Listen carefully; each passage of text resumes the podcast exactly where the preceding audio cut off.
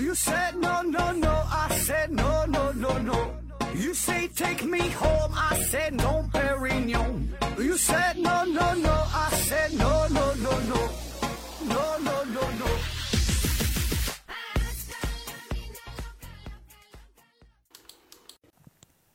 拼命探索，不计后果。欢迎您收听《思考盒子》，本节目由喜马拉雅平台独家播出。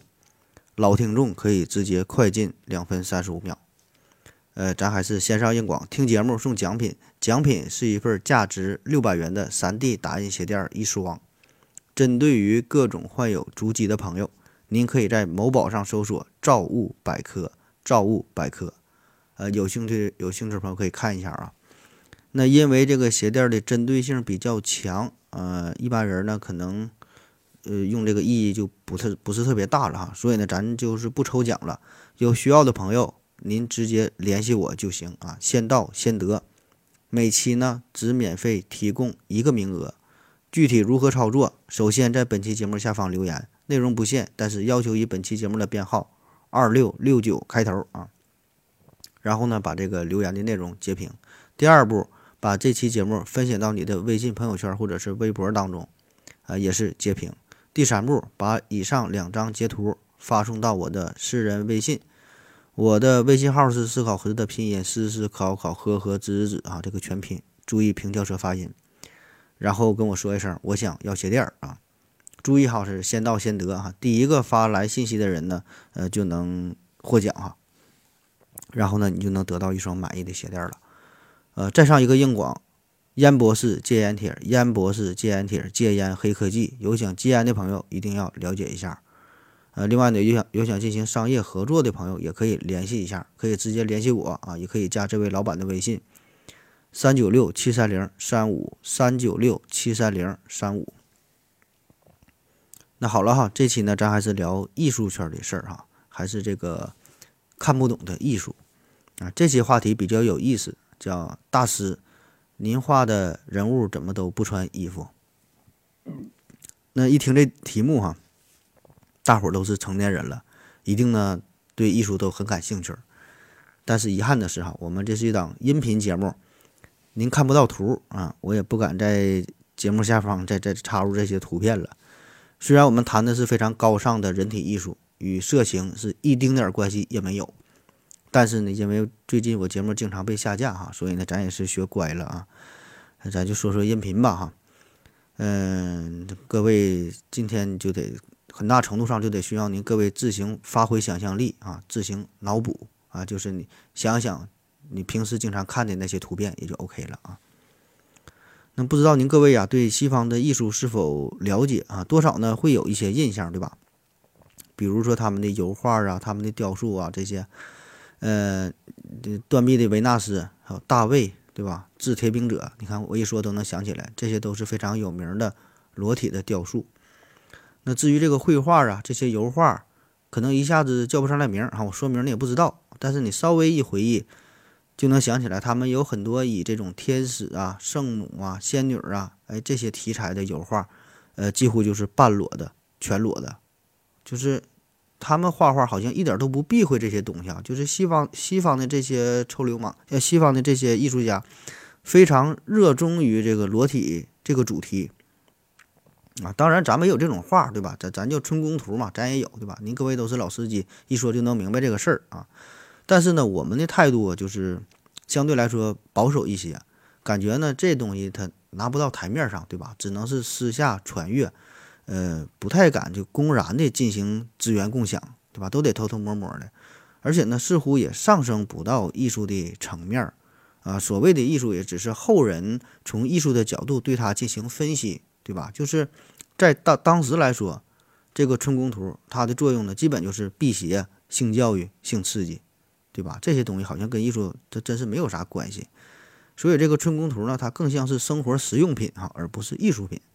但是西方人这个态度就是比较开放啊，这个就是这裸体画就就画，大大方方就画，不但画还得展示出来，大伙儿一起看，同行还得互相点评一番啊，互相学习，互相切磋，共同进步，而且画的非常的细腻啊。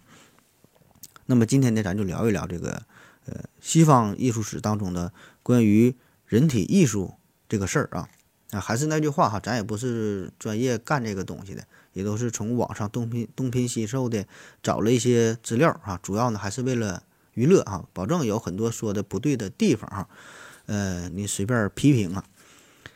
那说到这个裸体这个话题，呃，裸体艺术这个话题啊，其实历史非常非常的悠久啊。那我就是像这个记流水账一样，咱就按这个时间，按照时间顺序，大致就是回忆一下，我就整理一下，我就给你捣鼓捣鼓。那最早呢，这个事儿啊，可以追溯到旧石器时代，呃，这个可以看作是人类文明的。呃，文明诞生的一个起点了，旧石器时代。那在欧洲很多地方呢，都出土过一些精致小巧的这些雕像。呃，特点呢都是造型都是这个身体啊圆滚滚的，看起来呢比较呆萌，挺抽象的。有这么一个非常有名的代表作哈，是出土于奥地利的，叫威伦道夫的维纳斯，也叫做母神雕像。我给你形容一下哈，就这个人吧，他非常潮。啊，不是说埋在地下埋太久了非常潮啊，就是他的这个形象啊，时尚时尚最时尚啊，就非常潮。面部的细节呢比较模糊啊，脑袋上边呢是卷曲的头发，就那种小波浪。然后呢，手臂是非常的纤细，不太明显。但是整个女神的这个乳房啊、臀部啊，就是这些女性特征器官很明显啊，甚至说是有点夸张啊，过分的夸张。那这个雕像呢是。到目前来说吧，算是发现的最为古老的关于裸体的艺术造型了，起码有一万多年吧。那我们推测呀，呃，是当时人们对于这种生殖崇拜嘛，就寄托了这种多子多孙的愿望啊。当然，这个事儿可能和我们现在理解的所谓的艺术还不太一样哈。当时的观念可能非常的简单，很淳朴，对吧？因为在这个农业社会之前，这些原始人。呃，对于男女生殖器的这种崇拜的这种表达，都是非常的直接，非常的赤裸，对吧？喜欢就是喜欢，啊，就是喜欢这东西。他们他们呢会把性看作成是大自然的一种馈赠，大自然送予我们人类的礼物，对吧？这是生命的源泉，也是快乐的源泉啊，所以没啥不好意思的啊，就是要大胆的去赞美、去崇拜啊、去歌颂啊。那这。中间呢，又过了几千年哈，下一个代表性的时期呢，就是到了古希腊，啊，到到到了古埃及啊，先是，呃，古埃及，嗯，古埃及王朝时期呢，很多的墓穴当中，这个壁画上啊，也都有裸露的女祭司的形象，呃，还有就是这个古埃及的生育女神叫艾西斯哈，她也是经常出现在，呃，这些壁画上啊，呃，一些墓穴当中啊。都有她的形象，叫艾西斯啊。比如说，埃及第十八王朝的国王，他的墓穴当中，他的石棺上边就有这个艾西斯精致生动的这个裸像。那现在保存的一幅作品啊，比较有名了，叫呃门考拉夫妇立像。这个呢，大约是公元前两千六百年的作品啊，到现在是四千多年的历史了。呃，现在呢是收藏于美国波士顿博物馆啊，有有兴趣的、有能力的朋友可以去看一下。这个门考拉呀，他是埃及古王国第四王朝时期的第五个法老。这个作品呢，是一尊双人立像啊，门考拉啊和和他媳妇儿啊俩人，两口子呢是站的倍儿直哈，但是没穿衣服啊，没穿衣服的表情还挺严肃啊，甚至呢有点这种性冷淡的感觉啊。那为啥不穿衣服？有专家研究说，这是因为古埃及文明对于人类。对于这种人体艺术的一种一种探索，一种大胆的尝试啊，也有人说呢，就是古埃及嘛，他们对于身体非常重视，你经常做木乃伊嘛，对吧？就认为这个身体很重要啊，这灵魂就死了之后，灵魂投胎转世还得用得着自己的这个躯体啊，所以非常重视这这个这个身体啊。那我分析啊，可能就是因为古埃及这地方太热了哈，就不咋穿衣服啊。那不管是有意为之啊，还是说艺术追求啊，还是说就因为太热了，还是什么原因吧，反正古埃及的文化，呃，深深的也影响到了后来的古希腊啊，再到古罗马啊，这包括后世的西方艺术世界啊。下一个时期咱重点说一说，就是这个古希腊和古罗马啊，这个算是西方裸体艺术的一个正式起源吧。那现在很多。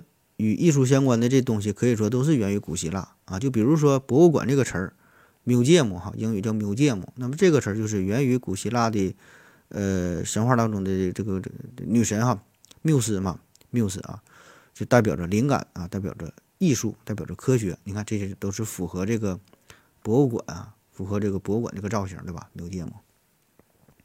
那现在一说到古希腊，我们首先会想到一大堆大师大神啊，哲学家、数学家、思想家，对吧？这些人，那他们的形象好像都是这种桀骜不驯的、不修边幅的，特别是对于衣着啊，更是毫不在意哈，什么自己形象啊、胡胡子拉碴那种啊，都都并不在意这些东西。啊，当然虽然不在意哈，但也不至于整天光着屁股满城邦的跑，对吧？多少还得穿点啊，但是确实穿的很少。那为啥穿的少？首先，一个大原因，这个就是与希腊的气候有关。希腊呢，它是地处于这个这个地中海这个位置嘛，对吧？这个地中海气候，夏季呢是高温干旱，冬季呢是温和多雨啊，反正就是不太冷啊。那么这种气候，自然呢就是影响到了当地人的穿着，对吧？这是一个大的前提。呃，本来有一个很好的示意图哈，是一位女士啊，就是展示当时这个画哈，展示出来一个女性的。服饰的特点基本就是一块布啊，告诉你一步一步怎么缠在身上啊。很遗憾哈，你们看不到了，哎，我我只好自己看了。就比如说苏格拉底也是，苏格拉底据说他只有在参加宴会上啊才会穿上一双拖鞋啊，这就算出席正式场合了啊。那他所有的衣服都是一挥手就能脱下来，就非常方便。所以这事儿其实挺奇怪，对吧？人家穿的多，裹得严严实实的，反倒是显得有点野蛮落后啊。那么这帮大师暴露出自己的肌肤，起码是半裸的状态，好像反而是成名成为了文明的象征啊。这这个很有意思。那其实这种思想的转变呢，主要就是这个古希腊人造成的。一个重要的原因就是因为战争啊。其实，在古希腊之前，这种赤裸是代表着虚弱，代表着战败啊，甚至是一种耻辱。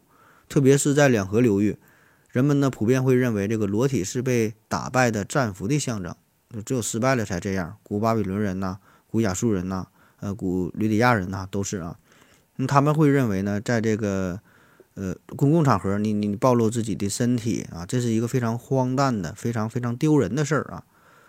而这个希腊人则是第一次把这个裸体视为一种英雄气概哈，只有牛逼的人才能才敢这么去做，就打破了原来的禁忌。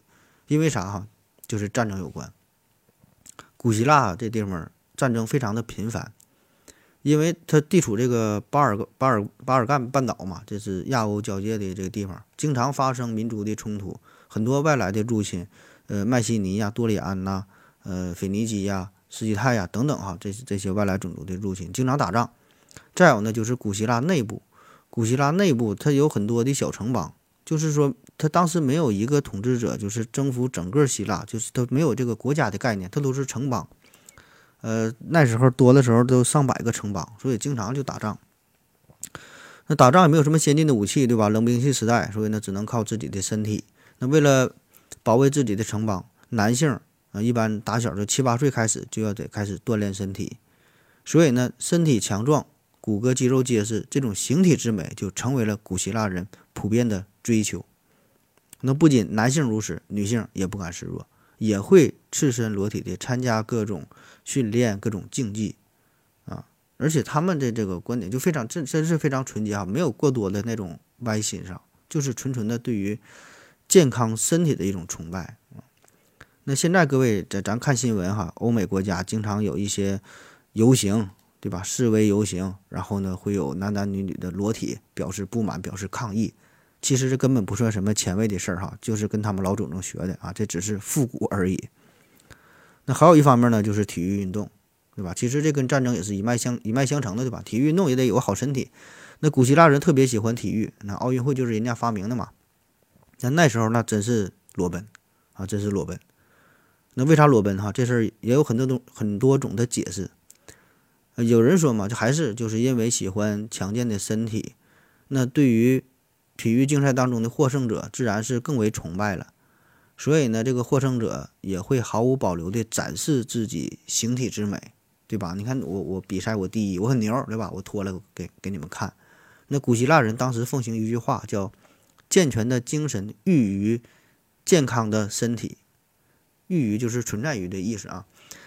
那英语当中，现在这个体育馆这个词儿叫做 “gymnasium” 哈，“gymnasium”。那么这个词儿呢，就是源于希腊语，嗯，“gym”“gymnos” 啊，就是就裸体的意思。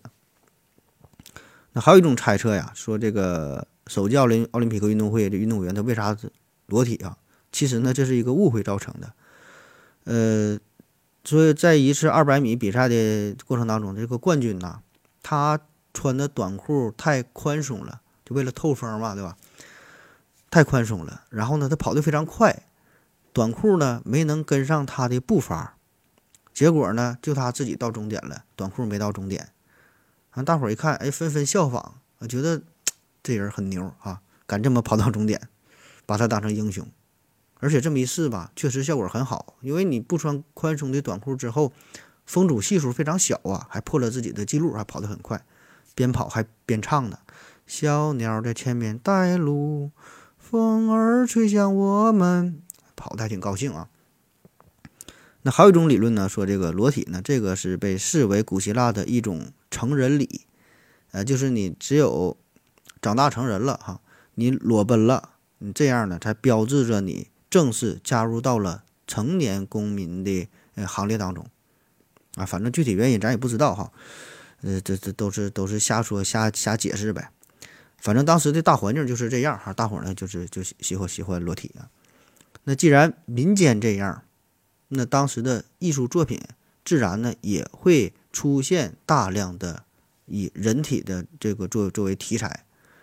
那比如说有两个经典的代表哈，一个呢叫持矛者哈。持矛者就拿矛啊，也有翻译成叫合毛战士的啊，就是拿拿矛的一个人。这个呢，大约是公元前四百五十年的一个一个一个雕塑了。当然，现在的这都是复制品了。这个持矛者啊，他这个身长和头的比例呢是七比一啊，身体发育的也是十分的完美，体格非常的健壮，肌肉非常的发达哈。那么从这个作品当中也可以看到，当时古希腊人的这个作品已经有了非常精准的人体结构、人体的比例。那还有一个更有名了，就是这个掷铁饼者，这个应该大伙儿都都听过，也都有印象。就一个人搁那会儿扔这个铁饼，刻画的是一个强健的男子啊，在掷铁饼过程当中具有表现力的这么一瞬间，哎，就刚要扔出去，还没扔出去，就这个铁饼啊摆到了最高点，马上就要抛出去那一刻，啊，说是有着强烈的隐而不发的吸引力。虽然是一个静止的雕塑，但是呢，艺术家。很好的把握住了这么一瞬间，就是从一个状态向另一个状态转变的这么一个瞬间，这个关键的这么一个环节哈，就达到了使观众心理上获得运动感的效果，对吧？本来一个静止的作品，哎，给你带来了一个运动运动感的这么一个体验，这呢也是成为了后世艺术作品的一个典范啊！啊，这都是百度百科上说的。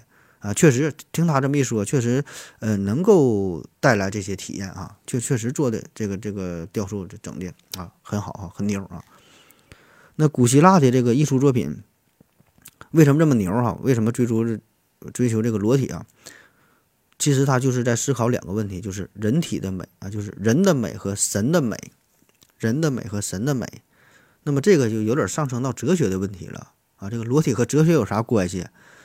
关系很大啊！你最简单的说，裸体的人他才是最本真的、最原始的、最自然的一种展示，对吧？他他什么一点遮盖也没有，因为裸体就为了就意味着已经摆脱了一切的社会身份，没有任何外在的标志，那么这样人与人之间就变得平等了，对吧？我们就回归到了最原始的状态。那我们的祖先是随着进化，我穿上了衣服，穿上的是衣服，对吧？遮遮住的不只是你的身体，也遮住了你的思想，遮住了你的灵魂。那当我们脱下衣服之后，才能还原到最本真的自我，对吧？所以艺术嘛，就是想让你认识自己的这么一个过程。再比如说，有这个三个保安什么什么终极问题嘛，你是谁？你从哪来？你要到哪里去？对吧？那我们的身份很多时候都是依据你外在的表象来进行定位的，所以呢，你脱去衣服没有这些外部特征之后啊，我们真是不禁要问我到底是谁，对吧？你你你什么都不是了，感觉啊啊！当然今天不是哲学专场，这问题咱们不展开说啊，咱就说这个古希腊裸体艺术当中这个人的美和神的美啊。那先说说这个人人的美啊，人的美，古希腊哲学家呃普罗泰戈拉说过，说人是万物的尺度。人是万物的尺度啊，啥意思？人是整个宇宙的中心，也是我们生存的这个现实社会的中心。那么，人体自然就是世界上最均匀的、最和谐的、最庄重优雅的审美对象。所以人体之美就是万物和谐真实的美。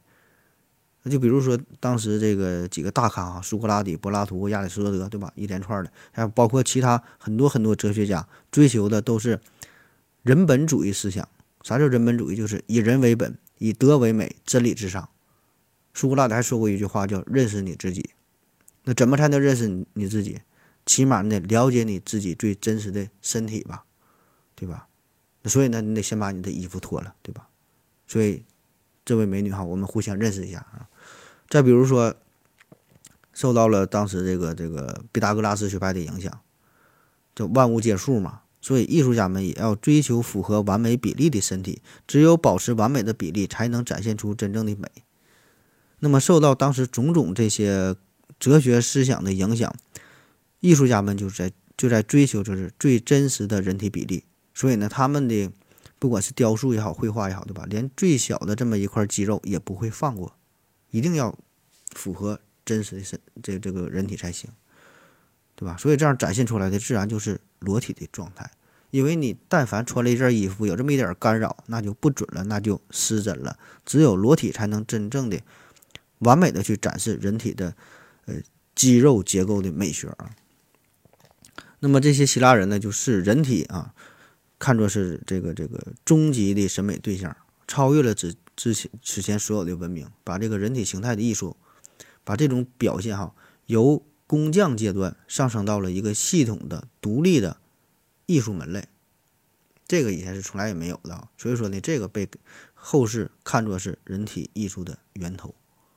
那古希腊人对美的评价也是超乎了功利，超乎了道德啊，放在了一个极高极高的位置上。那他们认为发育良好。灵活均匀的身体和智慧的大脑、优秀的品格，它是一样重要的。啊，甚至有人说，一座米洛斯的维纳斯比这个人呃人权宣言哈更能体现人性的尊严，就把这个人体之美上升到了如此的高度，这个在其他文明当中是比较少见的。那么说到这个维纳斯哈，咱下面就说说这个神的美哈。刚才不说人的美，就说神的美。呃，古希腊神话哈。古希腊的神话体系很庞大，有很多的神。这个是西方美术作品，特别是裸体作品当中重要的素材来源。因为你想想，你要画一个裸体画，你说画的这是一个人的画，裸体是个人的画，那么你就是下流啊、无耻、卑鄙哈、肮脏、龌龊。如果你说你画的裸体的这个形象，这是一个神的形象，那么你就是关于艺术的追求。啊，灵魂很高尚，很纯洁。那刚才说了，古希腊人追求人体之美，可是呢，人的美啊，毕竟是有限的，对吧？人类能够创作出来的作品，也只能是无限的接近于人体本身。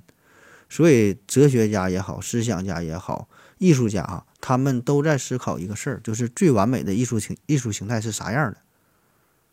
是是啥样的？那自然就是古希腊的这些神呗，对吧？神它才是完美的。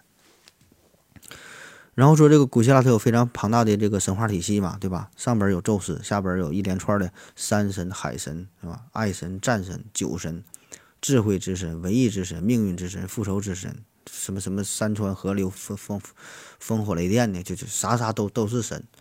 而且古希腊的神它有一个特点，他的神不是那种严肃刻板的、枯燥乏味的凶神恶煞的形象，哈，就跟跟我们印象当中咱们体系的神话体系啊，跟咱们好像不太一样。他们的神就是，首先这相貌相貌上非常的俊美，身体呢非常的强健，而且呢是是感觉有血有肉哈，个性非常的鲜明，敢爱敢恨，就感觉跟我们普通普普通的人一样，跟也是过日子，也是生活，也有一些喜怒哀乐，也也有这种贪婪的、虚假的啊，有着报复心，有嫉妒，对吧？当然也有正义的、英勇的、诚实的好的一面，其实就是就就跟我们人间一样，就就这古希腊的神话。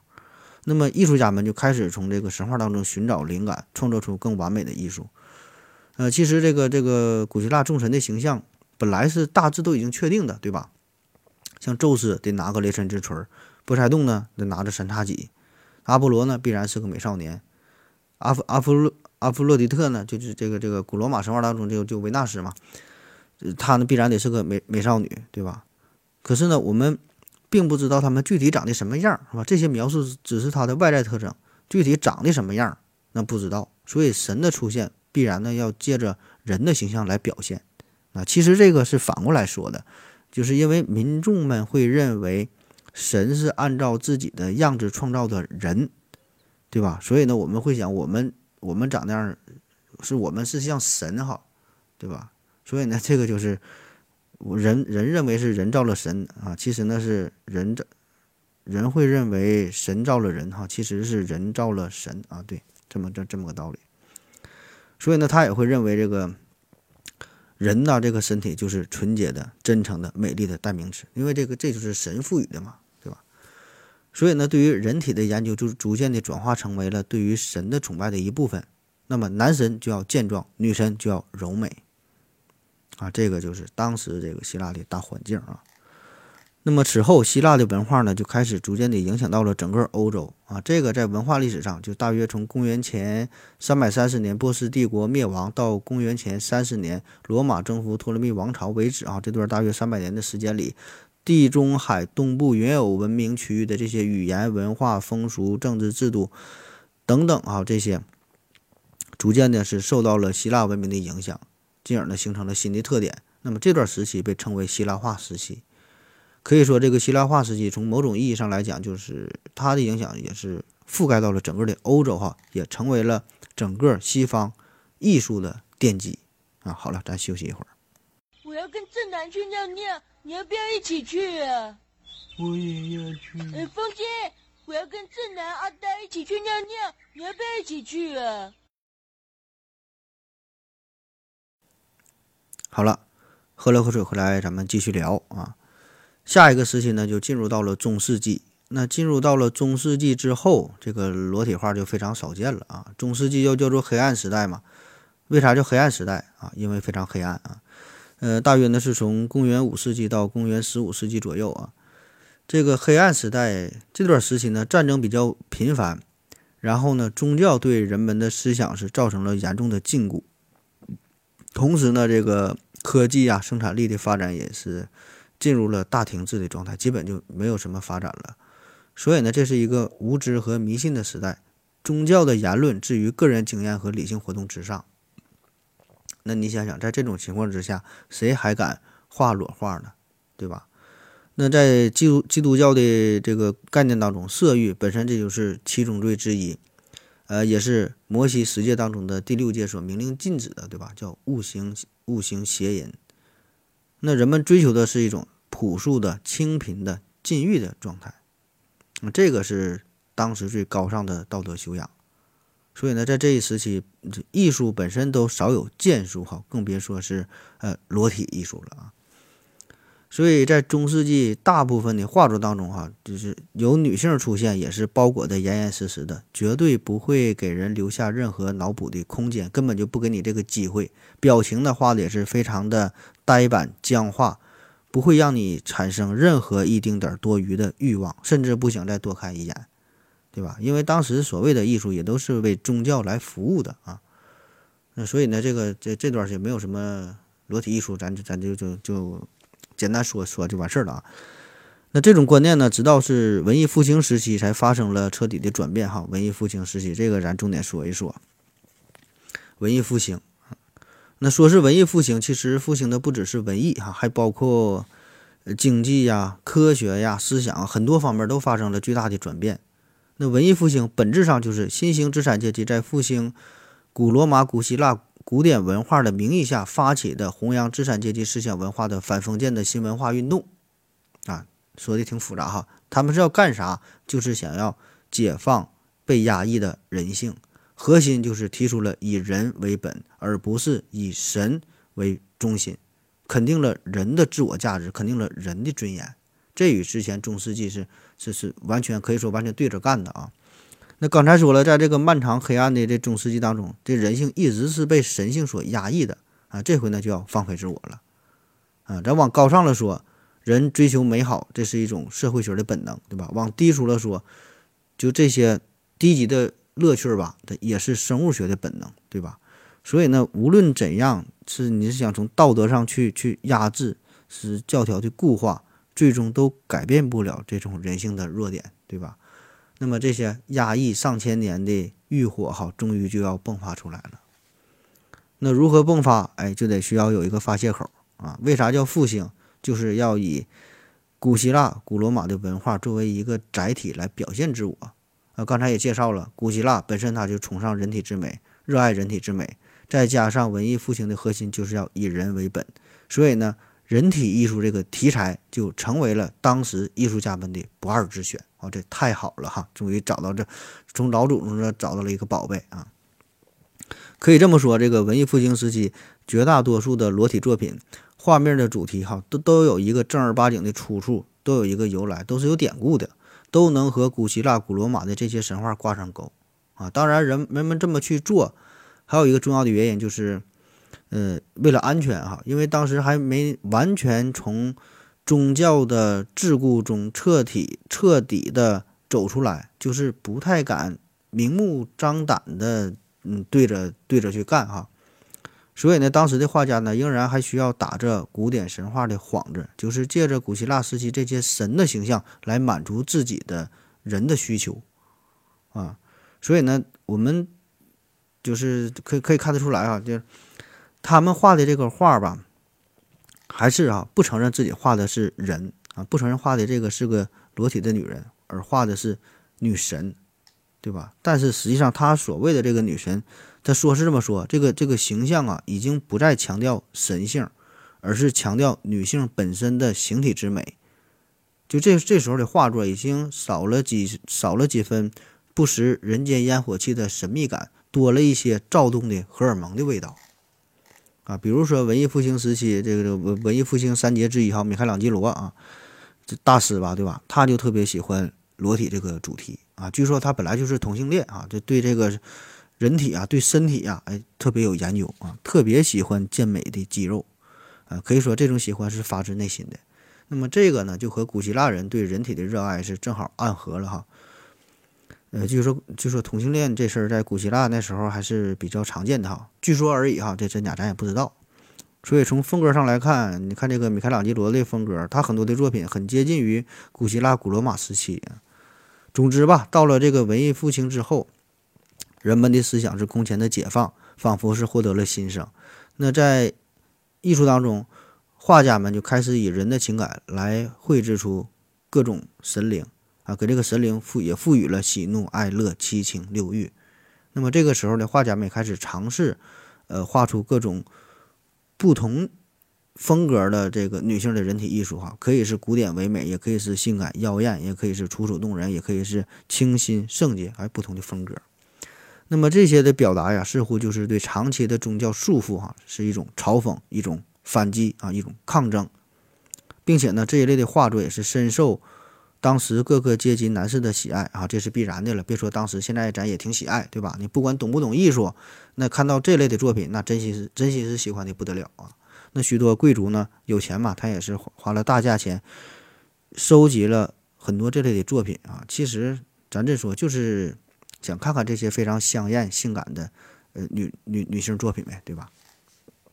所以呢，以我个人非常肤浅的、幼稚的认知来看，嗯，当时的这个艺术家们其实也不见得就高尚到哪里去哈，就是非常单纯的那么点儿的男人的小心思，对吧？就人们看到了裸体，自然就会想到了性啊，这是很正常的、很本能的反应啊，就是人类最原始的欲望嘛，对吧？非非常本能的，对吧？那我们的祖先一开始也是赤裸的，我们每一个人一出生也是赤裸的来到这个世界上，对吧？有这种想法，有这种欲望也很正常嘛。那文艺复兴时期，西方艺术家就开始满足你这种原始的欲望。那在此基础上，再以众多裸体艺术的形象来引导人们对人性、对整个社会啊进行深入的思考，解放出被束缚的思想，再一点点的上升到艺术的程度。这就形成了西方历史上一个极其重要的一次思想解放的潮流，啊，那咱们就说一个代表哈，说这个维纳斯，维纳斯哈，那在这些神话的人物当中，出镜最多的就是女神维纳斯了。她既是爱神，又是美神，又是欲望女神，所以呢，女神的形象哈，绝大部分都是裸着的啊。那我们通过观察不同时期的维纳斯的形象。大致呢也能看出文艺文艺复兴时期这个不同的阶段啊，因为文艺复兴时期会很很长嘛，不同的阶段，我们也能发现人们对于裸体的不同的看法哈，也也可以看出这个社会观念的一个一个一个转变哈。比如说在文艺复兴的早期，嗯，波提切利啊，他有一幅作品叫做《维纳斯的诞生》。啊，就是这个维维纳斯啊，站在了一个大贝壳上边儿，呃，我估计这么一说，你能多少能有点印象哈，就就是一个人裸体的人站在一个大贝壳上边，这叫维纳斯的诞生。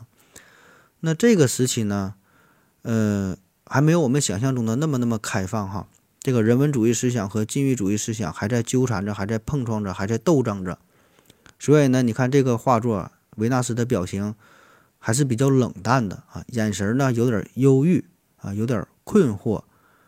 呃，双手呢还在有意无意地遮遮挡着自己身体重要的部位，所以呢，这个也可以看得出来，这个其实就是作者思想的反应嘛，对吧？也是当当时的社会的状态啊。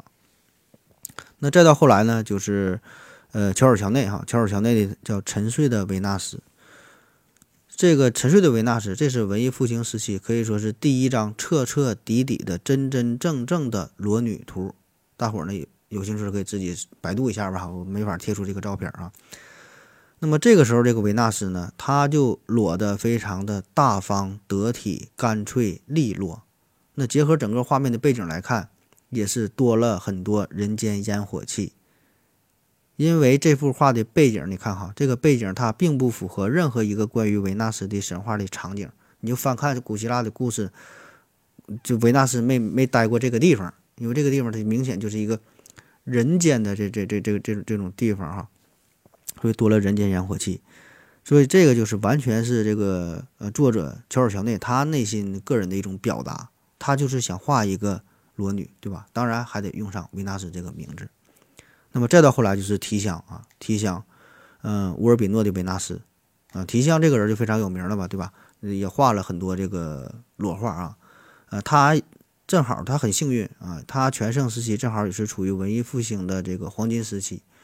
那么你看他这幅，呃，乌尔比诺的维纳斯，他这个画面的背景就已经是变成了贵族的官邸啊，这你就不用找了，对吧？这保证不是神话故事，它明显就是在贵族家里边躺着呢。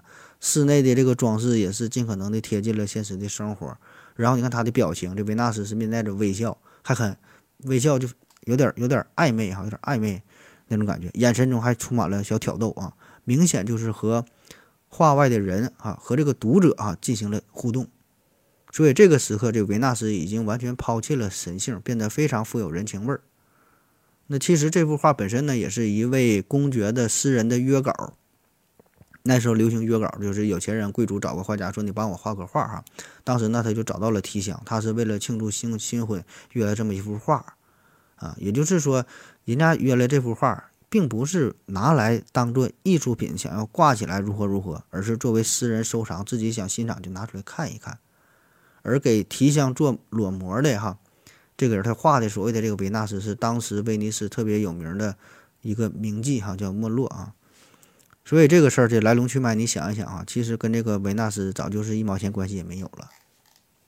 那在文艺复兴全盛时期，人们就已经完全摆脱了宗教与道德的。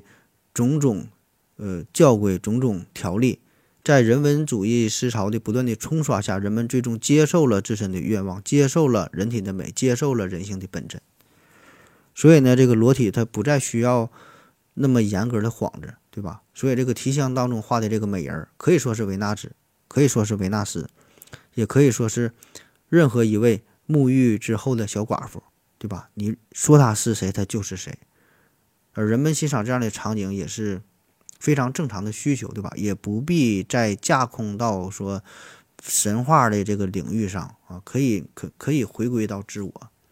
而这个时候，这个维纳斯更多的它只是一个代号而已。那回顾整个这个变化的过程，我们可以看得出来哈，文艺复兴的艺术家们从一开始战战兢兢、瞻前顾后，利用古典神话作为幌子画着裸体。到最终呢，追求自由，追求自然之美，追求人体之美，光明正大的画着裸体，这些看上去只是画着裸体的古典油画其实呢是记录着当时人们的思想的转变，对吧？体现了禁欲主义到人文主义的抗争，对吧？代表着一个时代的人性的解放。那么说到这个文艺复兴哈，咱们再介绍点好玩的东西。那当时呢出现了三大科学成果，可以说是成为了新的绘画形式的基础哈。呃，分别是油画工具、呃焦点透视和这个人体解剖啊，这是三大成果。所谓的油画工具，就是由原来的彩蛋画变为了真正意义上的油画。焦点透视呢，这是一个新型的画法哈，就是更符合人类视觉的真实效果。啊，当然专业性太强，大伙儿也也不太感兴趣，不说这个，咱就说这个人体解剖哈，这个比较好玩儿啊。人体解剖啊，这个就得说说这个大神达芬奇了，对吧？必然得以他为代表了。就达芬奇可以说是理性思维和感性思维均衡发展做到完美结合的一个典范，也是艺术科学化的倡导者。虽然咱把他当做一个艺术家，但是呢，也可以说他也是一个科学家，对吧？而且呢，把这个。二者是很好的融合在一起，那么他在生理学解剖学上也是取得了取得了重大的成就，并且呢，成功的把它运用到了自己的绘画当中。那他是如何做到的哈？他怎么能成为一个大师啊？据说当时就是因为他偷了很多的尸体，私下进行解剖研究啊。据说他还有一个医生好朋友哈，一起共事，互相学习。先后呢是解剖了三十多具的尸体哈，不同年龄的不同性别的这个这个尸体三十多个，所以呢，在他的手稿当中呢，也有很多哈关于人体器官的素描啊、草图啊、肺脏啊、肠系膜啊、尿道啊、阑尾啊、性器官呐，甚至还有子宫当中这个胎儿啊等等等等，很多人体细微的结构都有啊。可以说，这个达芬奇才是真正的局部解剖图谱的一代宗师。就是就是绘画这事儿，就关于人体解剖这事儿啊。你你想画出真实的这个人体的结构哈，很难哈，必然要以一定的解剖知识作为基础啊，就是你你必须要极为深入的了解人体的骨骼呀、肌肉啊、血管哈等等等等这些结构，你才能画出一个好的作品。那如果你学过艺术、学过绘画，你一定明白这个事儿，对吧？你一定你你得对这个解剖你得了解才行。你你画石膏、画静物这些东西，它相对比较容易。是吧？但是你想画好人体，这个可太难了。我当年在这个佛罗伦萨上学的时候，呃，就是因为人体绘画这门课，哈，就就差点差点就就没就没毕业啊。你想想，为啥说静物相对比较好画？因为静物这东西吧，没有规律啊，或者说是规律性并不强。但比如说你画一块大石头，你这个石头画的长一点、短一点、高一点、矮一点无所谓，大伙儿一看都知道你画的是石头。因为石头确实长得啥样的都有，对吧？你画一个苹果，圆点啊、扁点啊，大伙儿也都挑不出毛病，对吧？因为苹果它可以就长这样。但是如果你画一个人的话，你画人体、画裸体的话，稍微有一点不符合比例的情况，我们一看就会觉得它不自然。虽然我们不知道这个人他真实情况长啥样，但是一定不是你画的这样，除非这个人同时患有好几种先天性的畸形，否则他长不出来这样的。对吧？所以说这个非常非常考验人，就裸体绘画啊，这个可以说对于创作者、对于对于艺术家或者对于搞艺术人来说是一项终极考验啊。这么说也不为过啊。就是你你要描绘出一幅不加任何掩饰的躯体，你必须要对人体结构有着非常把准确的这个把握才行。不是说不单纯是你的艺术造诣如何。你得先够了解这个结构，知道它知道它长啥样才行，对吧？哪个地方软，哪个地方硬，对吧？哪个地方长，哪地方短，哪地方有关节，哪地方可以打弯，对吧？你都要了解。可以说，人体是自然界当中啊，形体最为复杂的，然后呢，它又最有规律的，同时呢，你又非常熟悉的，但是你又非常陌生的这么这么这么一个形象。所以呢，从这个角度来说，哈，在这个绘画历史上，出现对于裸体的执着是一种必然，成为一个重大的绘画的一个主题也是一种必然，对吧？那么对于画家来说呢，也是必须要去面对的、去正视的一个问题啊。好了，咱再休息一会儿。我要跟正南去尿尿，你要不要一起去啊？我也要去。哎，风姐。我要跟正南、阿呆一起去尿尿，你要不要一起去啊？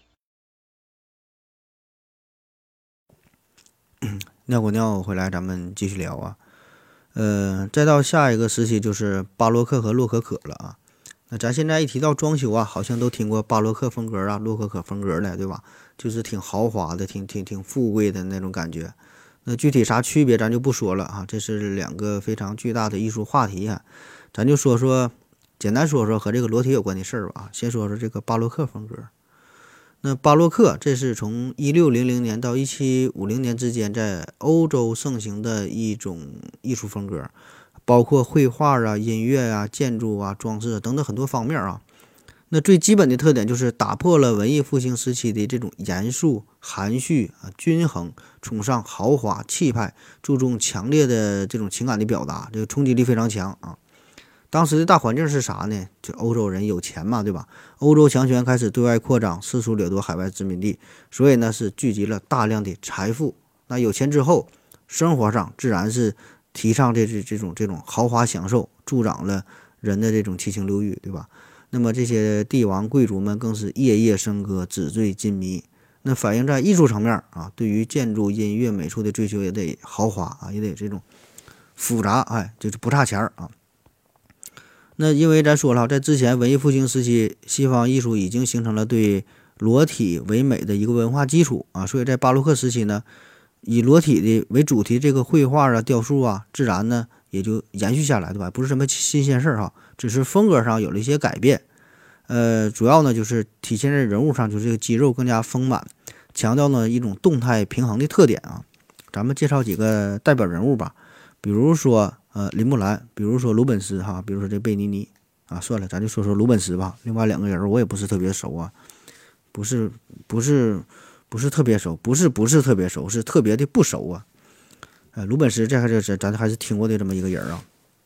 鲁本斯他的这个裸体绘画特点呢，就是男的肌肉啊都非常的发达，身体健壮；女的呢，这是非常肥美哈，就就显得有点臃肿多肉的感觉。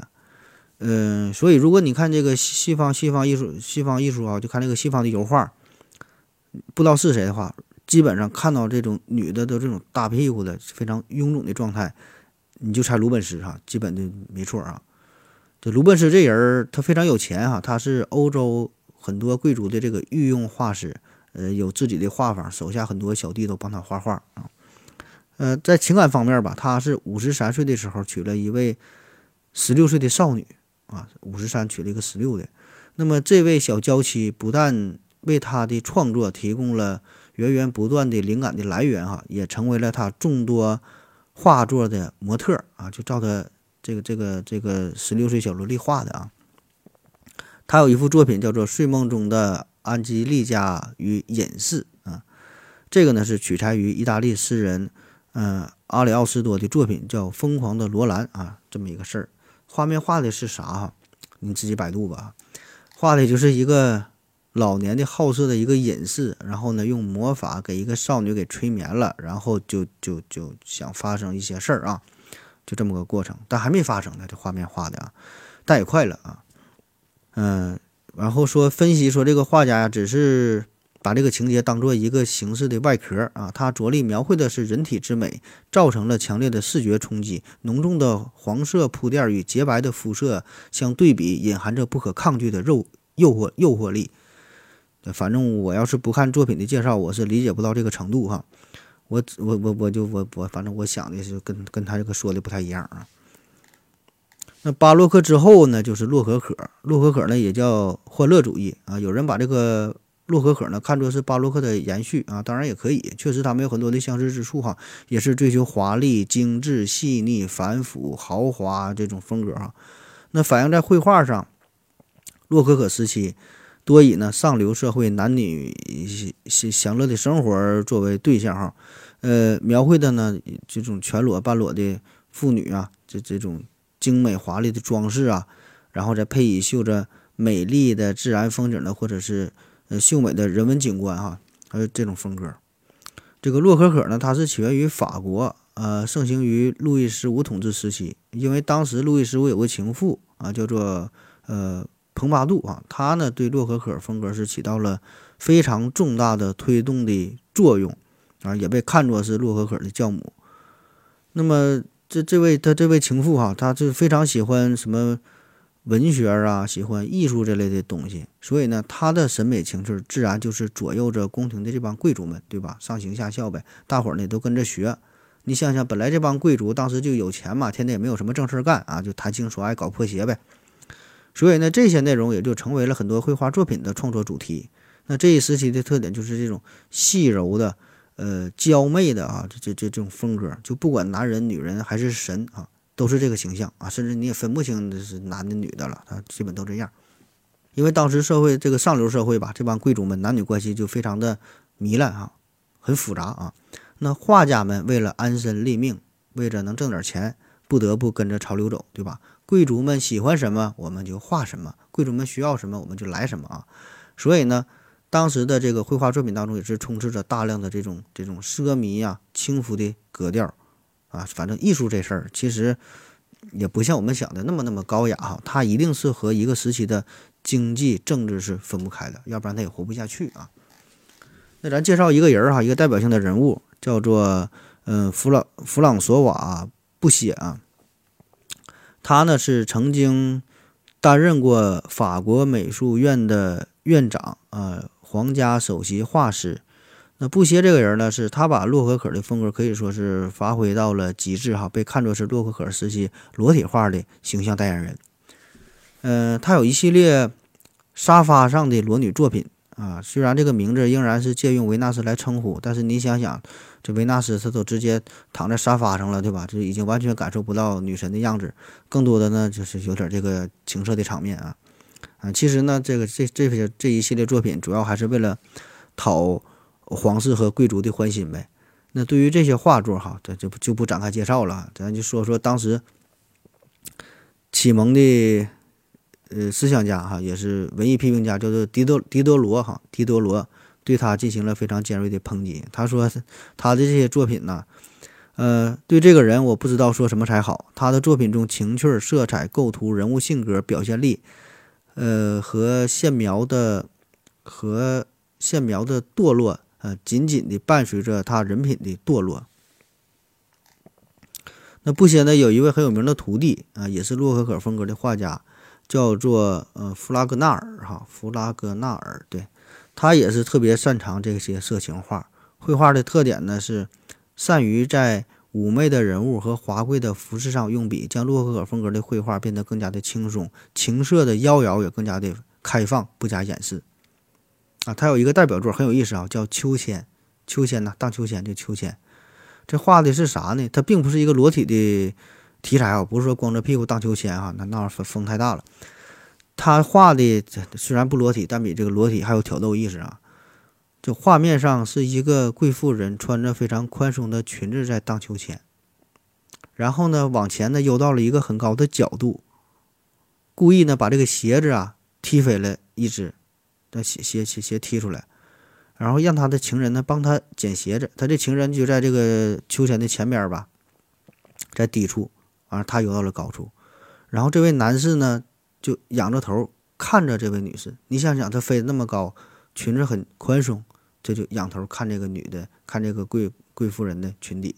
据说当时贵族们他都不穿内裤的哈，这还不算啥，最有意思的是啥呢？这位贵妇人的丈夫在她的身后是帮着她推秋千，你得仔细看，不仔细看都看不到她这个她丈夫后边推着她。所以呢，对于她的丈夫来说，这个贵妇人和她的情人的这个互动是全然不知哈。所以你这个画呢，越想越色情啊！再往下发展呢，就到了这个新古典主义了。呃，这是兴起于十八世纪下半叶的法国。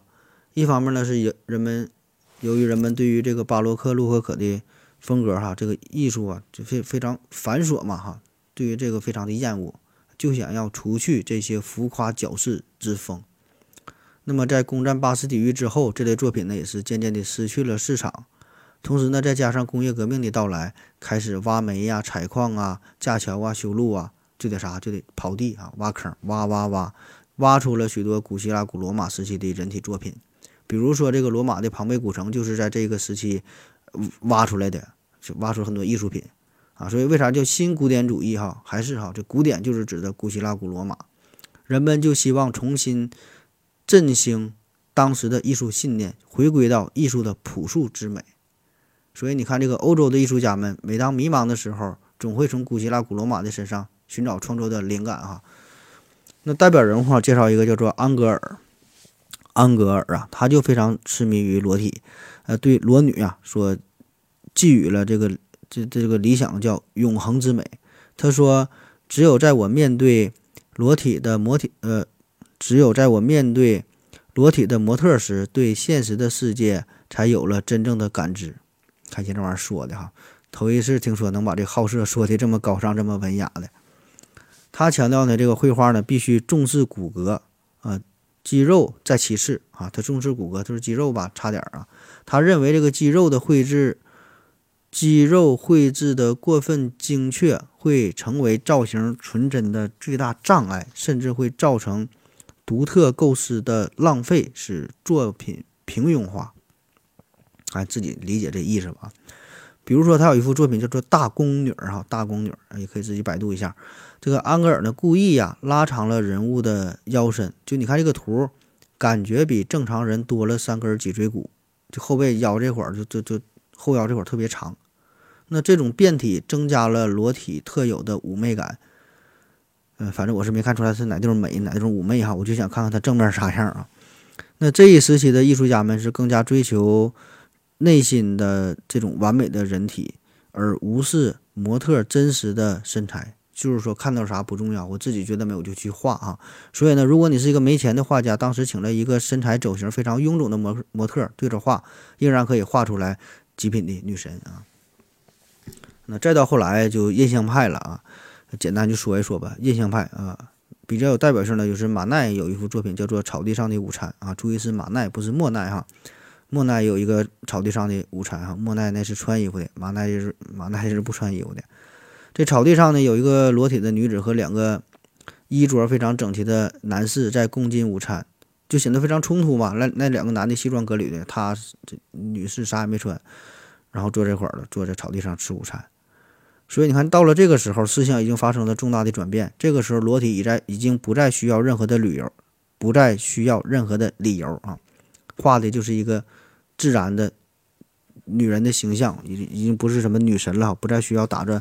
神话的旗号，而且呢，他就是这么裸着，姿态也也不好看，也不讨好人，不需要什么理由，就想裸就裸，而且肚子上还有还有还有很多赘肉，画家的这个笔触啊也不够细腻，那么这个时候裸女就多了几分的洒脱，非常的随意，非常的自信，所以呢，你看裸女的态度其实就是画家本人的态度，也代表了一个时代的态度。啊，我就是想这么光着，怎么着吧啊。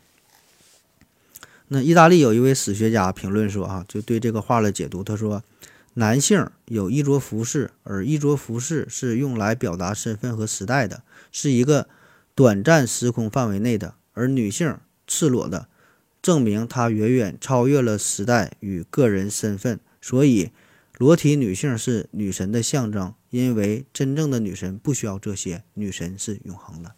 你看说的多好。”那刚才介绍了这么多哈，都是偏重于艺术本身。那关于裸画这个事儿吧，其实还有另外一个重要的层面，就是市场的刺激哈，市场的需求。从巴洛克、洛可可再到新古典主义，艺术呢开始逐渐的走向市场化。那么这个是在十八世十八世纪之前呢几乎不存在的。在十八世纪之前呢，画家呢都是和这个委托者呀单线联系。就是说某某个贵族啊，找到这个人说的啊，我想要一个画啊，然后你帮我画下来，他就画，画完呢就是作为私人收藏，自己喜欢自己买来藏起来，自己偷摸看啊，或者自己放在自己家装饰一下。而此后呢，这个艺术才开始逐渐走向市场。那么这个性欲又是人性最为本能的欲望，看到裸体人物之后呢，内心难免他他不兴奋，对吧？那从这个文艺复兴之后，人们思想开始解放，胆子也开始大了起来。然后呢，手头也是有了富裕的人银银子哈。那人们总是在吃饱饭之后开始胡思乱想嘛。那么裸体画就成为了很大一部分人的趣味追求之一，对吧？那有人喜欢，自然的就有市场。画家呢，为了迎合市场需求，就画了这些东西，他也是无可厚非啊，完全可以理解的。也并不是所有的画家思想都那么高尚，并且画家本身也要吃饭嘛，对吧？所以嘛。我就说这个人体艺术这个事儿啊，确实不像我们想的那么高尚。有的时候我们想的是对的哈，不管是画画的人、看画的人哈，都是如此想的，就是那么点事儿啊。嗯，比如说这个十八世纪法国最有名的女画家叫做勒布伦哈，她呢自己她就承认过，她说对大多数定画者而言，他们也也不是抱着纯粹的艺术爱好。事实事实上呢，对吧？许多委托者呢只是想要个裸画，他们甚至不需要画里表现出。纯美的神性，需要的仅是一些带有感官刺激的画面啊。当然了哈，这心里是这么想哈，为了表现对外的政治正确哈，委托者呢只能是订购各类神话的题材，对吧？咱之前也说了，只能是借着这个维画维纳斯的这个名义，对吧？所以维纳斯啊，是是被这一代又一代的人就一遍又一遍的画哈，那大家画的维纳斯根本长得就不一样哈。只是借着他的名儿嘛，对吧？可以让自己的作品变得伟光正一些，啊，一说我画的维纳斯，哎，你可以随便裸，怎怎么都行。那么实际上，一直到这个十九世纪末，在欧洲，其实这个裸体模特这个职业都是备受歧视的啊。人们的思想并没有想的那么那么开放，所以呢，你非得假托于女神或者是异族宫女才能画这些裸像，就是说画的不是我们当地人啊，异族宫女。就像之前介绍的这个安格尔啊，他有一个非常有名的作品叫做《土耳其浴室》。嗯，你看他这个名儿就是借助于东方的题材嘛啊。还有一个作品呢，叫做《朱比特，呃与泰提斯》哈，这个就是以罗马题罗罗马神话为题材，所以这种操作在那个时期非常的常见。所以呢，咱看那些作品，你看这个名字哈，感觉有很多相似的地方，也就不足为奇了啊，都是借这个名而已。所以这个古希腊、古罗马。人体美学不但为后续的欧洲裸体美术史提供了创作灵感，提供了很多的素材哈，更重要的是提供了一个好的接口啊！不管是对于真正艺术的追求，对于美的追求，还是单纯的为了满足原始的欲望，都可以让后世的画家们啊随意的画，贵族和民众们可以随意的去买，对吧？一切变得名正言顺，看起来又那么的高雅啊！这就像是咱现在。有一些少年，对吧？他可能抱着很大的愿望去翻看《金瓶梅》，然后呢，比如说在寝室里边哈看，然后还得有意无意的还得说：“哎呀，我这是观摩一下古典古典文学哈，学习一下古代小说的创作技巧啊。”甚至说看日本小电影还得义正言辞的说：“我这是批判性的看哈。”一个道理啊。至于心中怎么想，只有你自己才知道。那最后哈说说这个关于裸体艺术作品。一些争议，对吧？这争议一直存在哈，从古到今一直存在，现在都有，对吧？谁也说不明白啊。嗯，说几个比较有代表性的观点啊。这个英国的艺术史学家叫做约翰伯格啊，他是他说，就说裸裸体这个事儿吧，其实就是把女人当做把女人当做男人当做男人看的一个物件儿，甚至是当成了一个性欲的物件儿要占有的。过去我们总是说西方艺术史。以西方艺术史上面的裸女画，它如何美，想表达什么？其实说到底，它只不过是要用来满足男性的性欲与对女性的物化啊。他说的很直白啊，也代表了很多人的一个观点。那么按照他的这幅画，其实吧，嗯，就和我们现在喜欢常老师的作品《小泽玛利亚》哈，就喜欢都差不多哈，真是没有那么高尚啊。当然哈，咱话说回来，这也并不妨碍这些。这些裸画成为艺术品，对吧？就是，呃，艺术它不等不等同于色情，艺术与色情呢，它也不冲突。你可以看出色情，当然人家也有它艺术的一面，这俩也也不也不冲突，对吧？可以同时存在，对吧？这必须得承认，对吧？所以呢，艺术这个事儿，你说简单也简单，你说复杂也复杂。更重要的是啥呢？它是想达到一种艺术家，就是这个创作者和观赏者的一种共鸣。就是同一幅画，同样的东西拿出来，有人觉得它就是人体艺术，有人觉得那它就是淫秽图片，对吧？都可以，对吧？那么是艺术还是色情，这个东西就是因人而异了。东吴弄诸客就说嘛，评价这个《金瓶梅》，他说：“读《金瓶梅》，生怜悯生怜悯心者，菩萨也；生畏惧心者，君子也；生欢喜心者，小人也；生效法心者，乃禽兽耳。”对吧？同样的东西，对吧？就是你自己的感受。所以我倒觉得吧，我们也无需过度的去解读某个艺术作品，不管是裸体画还是其他什么艺术作品，都是如此。对吧？无需过度的解读，你看到的、你想到的、你体验到的，就是这个作品给你带来的真正的感受，对吧？这就是这个艺术家给你带来的一种感官上的冲击。那如果你的理解和这个作品介绍的下边的简介不一样啊，你也不用自卑，这不是你的欣赏能力不行，是这个艺术家的水平不行，对吧？你没能让你和他达到共鸣，他得从自身找原因，对吧？而你作为观赏者，你只负责感悟，对吧？你你体验到啥就是啥，你体验不到，那这事儿也不赖我呀。你你是画家，你你管干啥的啊？最后给大家讲点好玩的事儿啊，说点好玩的啊，是在普林尼的自然史当中记载着这么一个事儿啊，嗯，说这是一起对古希腊雕像米洛斯的维纳斯的。生化攻击事件，哈，我只能委婉的说一下，呃，说是有一个青年迷恋上了维纳斯的这个裸像，然后呢，就对着这个雕像啊，手动的挤酸奶，然后让他的污秽物呢是沾染到了雕像的大腿上啊。这个故事就说明啥呢？这个雕像做的非常逼真，对吧？不仅呢可以被抚摸，可以被拥抱，还能激发男性的幻想。那在这个皮格马利翁的神话当中也是嘛，这个皮格马利翁他是自己做了一个雕像，然后爱上了这个雕像，最终呢感动了天神，把这个雕像复活了，成为了他的妻子。那么在两个多世纪之后，哈，又有一个藏书家叫亨利·乔治·奎因，他呢是因为爱慕佛罗伦萨的呃乌菲齐美术馆里的梅迪西梅迪西维纳斯的雕像，在夜深人静的时候，偷偷的进入到了美术馆。并且呢，炙热的吻了女神神圣身体的几个部位。所以你看哈，就是，嗯，这些事儿啊，这些事儿都都都发生过，对吧？所以呢，你再次看到西方的这些裸体题材的艺术作品的时候，无论是绘画也好，雕塑也好，如果你没能看得懂哈，只是产生了一些本能的一些一些反应哈，也不要觉得不好意思，非常正常。啊，非常正常，不是你的艺术造诣不够啊。其实多大绝大多数的男人也都差不多哈，都是这颗熊色啊。当然了，这里绝不是说这个裸体艺术要表达的就是这些东西啊，完全不是啊，完全不是啊。不管哪种艺术，他想要达到的都是更深层次的一种共鸣，对吧？视觉上的、听觉上的、精神上的、灵魂上的，对吧？这个就像是做菜一样，你可能觉得这个菜好吃，那个菜不好吃，很正常。不可能某个菜所有人都觉得好吃，那么要追求的是啥呢？